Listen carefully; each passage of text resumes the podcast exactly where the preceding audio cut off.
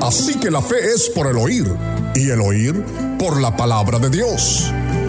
Ha llegado el tiempo de recibir lo que la palabra de Dios dice para usted y su situación actual, para que su fe crezca y se fortalezca, para que las promesas de Dios se hagan realidad en su vida. Ahora con ustedes, la hora de fe, con el pastor Misraín Morales. Yo doy gracias a Dios por darme el privilegio de estar aquí. Es el mejor lugar. ¿Pueden sentarse? Es el mejor lugar donde usted y yo podemos estar en la casa de Dios. Mire, las noticias dijeron durante esta semana que los Estados Unidos de América cambió ya su posición. Según la revista Forbes, Estados Unidos ya no es la nación número uno, sino que ahora ha caído a la tercera nación en el mundo. Primero dijeron Alemania y Rusia, y luego tercero los Estados Unidos. Pero ¿saben qué no ha cambiado esta nación y sigue siendo la número uno? En el Evangelio de nuestro Señor Jesucristo. Las finanzas pueden cambiar una estrategia o un nivel. Pero de aquí de los Estados Unidos ha salido el Evangelio para todo el mundo. Amén. Así que sigue siendo espiritualmente la número uno. Aleluya.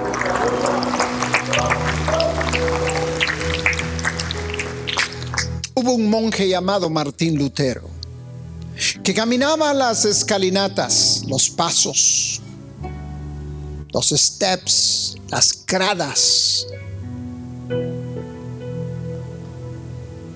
de una iglesia en Gutenberg, Alemania.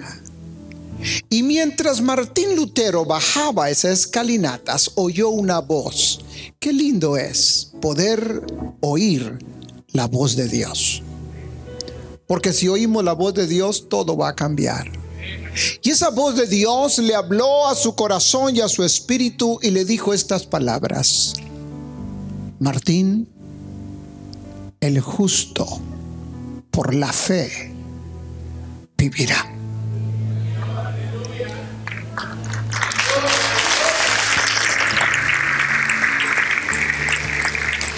El justo por la fe vivirá. Hmm. Sobre eso quiero hablarles en esta hora. Porque Martín estaba buscando, Martín Lutero estaba buscando cuál era el verdadero evangelio de Dios.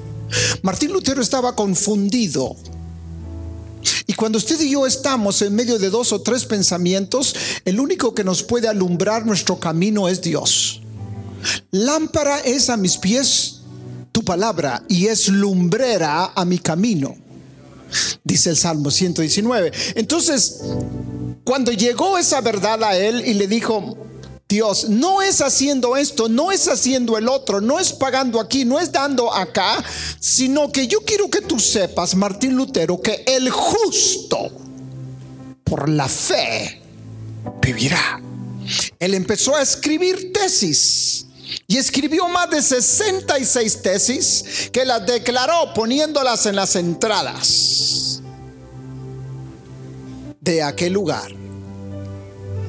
Pablo a los romanos habla más y dice más personalmente a nosotros y dice, el justo por su fe vivirá. Ahora, noten la diferencia. El justo por la fe vivirá, pero ahora Pablo dice, el justo por su fe vivirá. O sea que ahora va a mí, personalmente. El justo por su fe vivirá. Hmm. Y mi hijo hablaba sobre la sangre. Deuteronomios en el Antiguo Testamento y Levíticos habla y dice la importancia de la sangre. Y dice, porque la vida está en la sangre. Cuando queremos encontrar algo que no está funcionando bien en nuestro cuerpo, es a través de la sangre. Lo primero que nos hacen los vampiros es sacarnos sangre. El otro día yo fui a un examen físico anual y aquel hombre sacaba pintas, sacaba botes de esos largos, uno, dos, tres, cuatro. Oiga, le digo, ¿cuándo vas a parar? No me saques toda la sangre. Y me dijo, es que quieren saber mucho de ti, tengo que sacarte ocho de, esos, de esas cosas que sacan. Porque me dijo, en la sangre es que se puede detectar todo lo que esté anormal en nuestro cuerpo. Mm. Y el hombre ha podido ir a Marte. Ya están mandando ya. Ya están buscando pasajeros que quieran ir one way a Marte. Un solo camino. Y usted no lo crea, hay gente que ya se ha apuntado. Que Dios les bendiga. Bye bye. Hay gente que ya está pagando para ir a la luna. Y está yendo a la luna. Pero ¿sabe usted que desde aquí de Miami, donde tienen el Command Center de Afganistán y de Irak y todo el Medio Oriente, desde aquí apachan un botón y mandan una bomba para allá o un avión, lo dirigen, etcétera, etcétera. Pero ¿sabe usted que los Estados Unidos y todo el mundo entero jamás nadie ha podido inventarse la sangre? Saben la compostura de todo lo que tiene. Saben el color pero nadie puede inventarse. ¿Por qué razón? Porque hay un solo creador que tiene la patente y no se la pueden de ninguna manera copiar. Su nombre es Dios.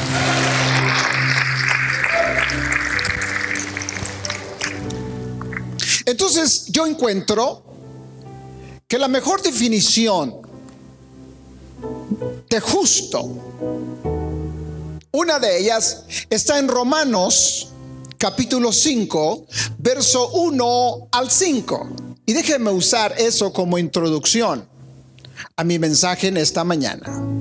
Romanos capítulo 5, si me lo ponen ahí por favor, verso 1 al 5. Y quiero que mantengan allí porque voy a ir despacito, ¿eh? es mi introducción al mensaje. Justificados ¿Quiénes son justificados? Aquellos que han pasado por el proceso de injustos a justos a través de la gracia. ¿Hay algún justo aquí en esta mañana? que ha sido pasado por el proceso de la gracia, donde las, las leyes nos metían a la cárcel, pero Cristo nos sacó de la cárcel. La paga del pecado es muerte, mas la vida que Dios nos da en nuestro Señor Jesucristo nos da a nosotros esa gracia. Entonces, justificados pues, ¿por qué dice? Por la fe. Tenemos paz para con Dios por medio de nuestro Señor Jesucristo. Ahora quédese allí. La justificación es por la fe. Cuando usted y yo debíamos mucho en el mundo y aceptamos a Cristo Jesús, Cristo nos bautizó en su sangre preciosa, nos perdonó de todos nuestros pecados y aunque eran rojos porque habíamos cometido, si es posible, crímenes o daños o falso testimonio, lo que sea, aunque nuestros pecados hubiesen sido rojos, salieron blancos como la blanca lana. Y entonces venimos a ser justificados. Ahora nota el segundo verso, porque solo tengo cinco. Por quien también tenemos entrada, y vuelve a enfatizar, por la fe, y ahora agrega algo más, diga conmigo gracia. Si algunos quieren todavía vivir en la ley y le dicen a usted que no pueden comer esto, que no pueden hacer esto, que no pueden hacer el otro, pero que Dios los bendiga, que sigan ellos con la ley. Cuando Jesús vino, vino a cumplir la ley. Hágase un socio de fe hoy mismo y únase a este ministerio que está impactando a nuestro mundo hispano. Con su semilla mensual, usted nos ayuda a impartir salvación, sanidad y poder de Dios a cada familia alrededor del mundo por medio de la televisión y la internet. Hágase un socio de fe hoy mismo llamando al 818-982-4672 o escríbanos a La Hora de Fe, PO Box 879, Son California 91352, Estados Unidos. Y por internet en www.lahoradefe.org. Socios de Fe, la bendición es eterna.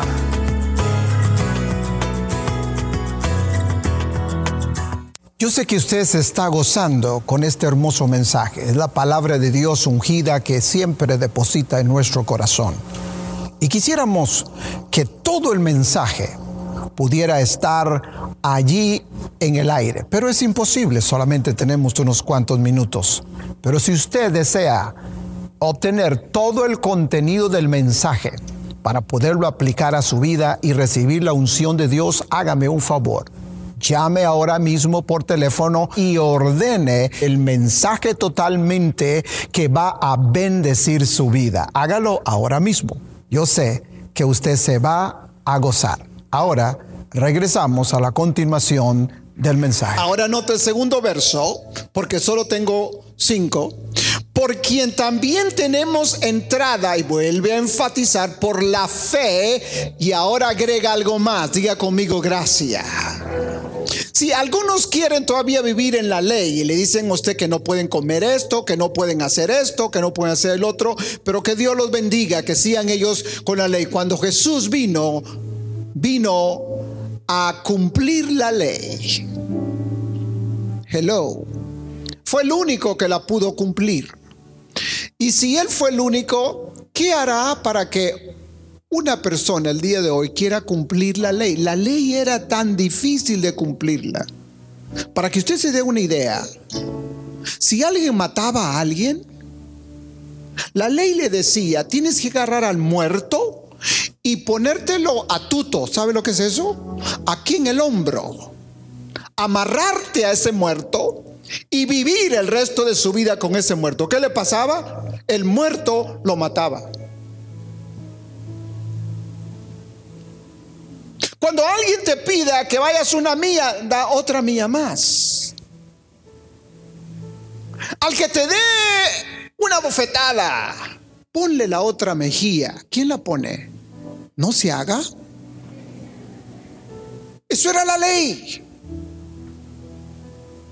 Y por la ley nadie podía ser salvo. Pero cuando vino Cristo Jesús a morir en la cruz del Calvario, él vino a empezar algo nuevo, una dispensación nueva llamada gracia. Y gracia es regalo inmerecido. Y Dios vino y nos dio ese regalo de la gracia a nosotros. Porque por gracia sois salvos. Y esto no es de vosotros, sino esto es un don de Dios. No tenemos lo que tenemos porque no lo merecemos, lo tenemos por su gracia. No manejamos lo que manejamos porque somos esto, somos el otro, es por su gracia. No te ves chulo ni chula porque así naciste, es por la gracia de Dios. Oh, dele una ofrenda de palmas al Señor.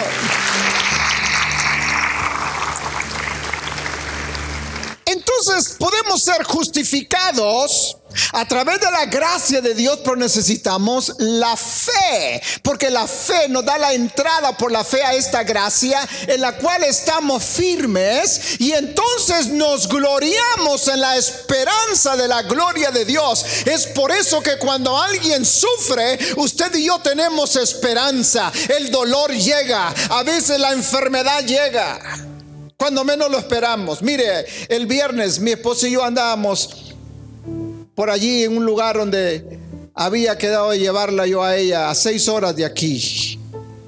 Ya nos faltaban como 15, 20 minutos y me pegó un dolor en la boca del estómago.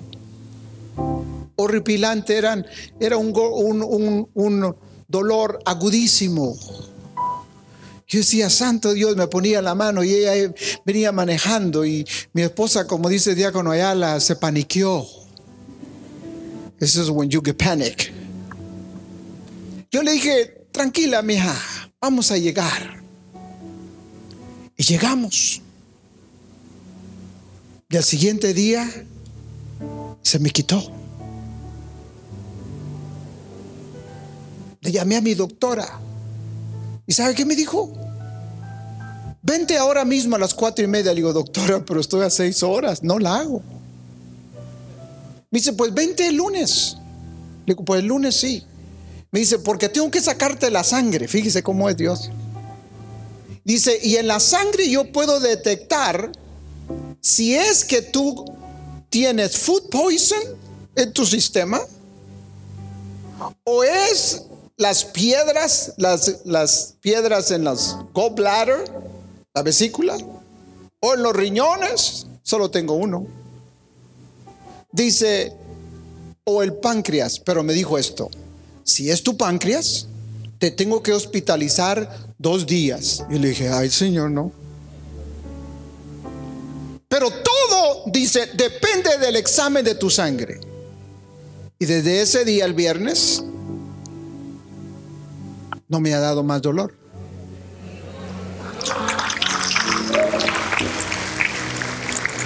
Pero ¿qué es lo que yo quiero decirle? Es por la gracia del Señor. Y porque nosotros tenemos esperanza, donde quiera que andemos en cualquier emergencia, andábamos solos en un camino por ahí en, las, en el 101 Freeway, llegando por ahí por San Francisco, y oscuro todo, la noche oscura, y mi esposa manejando, y yo pongo mis manos sobre mi estómago y digo, Señor, tú eres mi sanador. Si nosotros tenemos una esperanza que la gente no tiene, el mundo de allá afuera trata otras cosas diferentes, pero usted y yo sabemos en quién hemos confiado y tenemos una esperanza que no nos abandona, que no nos deja, que cuando tenemos la necesidad, Él está para extender sus manos. Verso 3, tengo que terminar mi introducción. Y no solo esto, sino que también nos gloriamos en las tribulaciones. Oiga, yo leí esto y estudié anoche y dije, gloriarnos en las tribulaciones. ¿Quién dice, oh, gracias a Dios que tuve un accidente? ¿Verdad que no? No, ¿cómo nos gloriamos? Porque en las tribulaciones Dios las cambia en un milagro. Entonces nos gloriamos en el milagro que Dios dice. Nunca le demos crédito al diablo, démosle crédito a Dios. Entonces las tribulaciones llegan por cualquier circunstancia en nuestra vida, pero cuando Dios las convierte de tribulaciones a milagro, entonces la glorificación de Dios llega y dice, gracias a Dios que Dios me dio este milagro en esta área, en esta área o en esta área. ¿Cuántos dicen amén?